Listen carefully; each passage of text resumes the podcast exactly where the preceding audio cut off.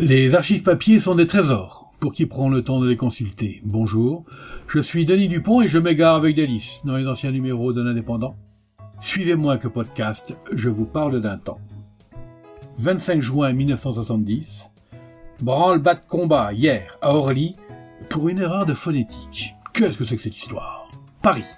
Quelques secondes avant son décollage, mardi, peu avant minuit, un avion cargo de la compagnie allemande Lufthansa a dû freiner en catastrophe sur une des pistes de l'aéroport d'Orly, son train d'atterrissage principal venant de prendre feu.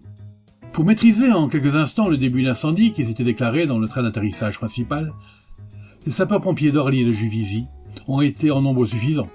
Mais, pour parer à toute éventualité, dès l'annonce de l'incident, plus de 30 véhicules, dont de nombreuses ambulances, avaient convergé vers l'endroit où se trouvait l'appareil en difficulté. Alerte générale. C'est la suite d'un fâcheux malentendu.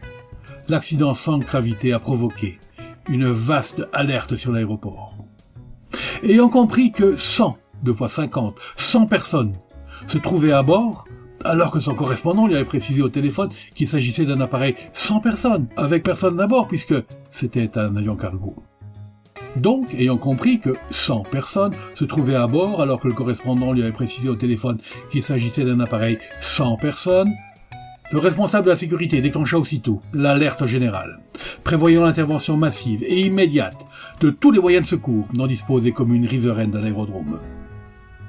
Quelques minutes plus tard, une trentaine d'ambulances municipales ou privées, plusieurs voitures de pompiers, des médecins faisaient irruption sur le terrain où le sous-préfet arrivait à son tour en toute hâte tous devaient constater que le début de l'incendie qui avait endommagé le train d'atterrissage du Boeing 737 était depuis longtemps éteint. S'il a eu pour effet de réveiller en sursaut quelques milliers de personnes, ce regrettable quiproquo a néanmoins prouvé l'excellence du dispositif de secours prévu sur l'aérodrome en cas de catastrophe aérienne.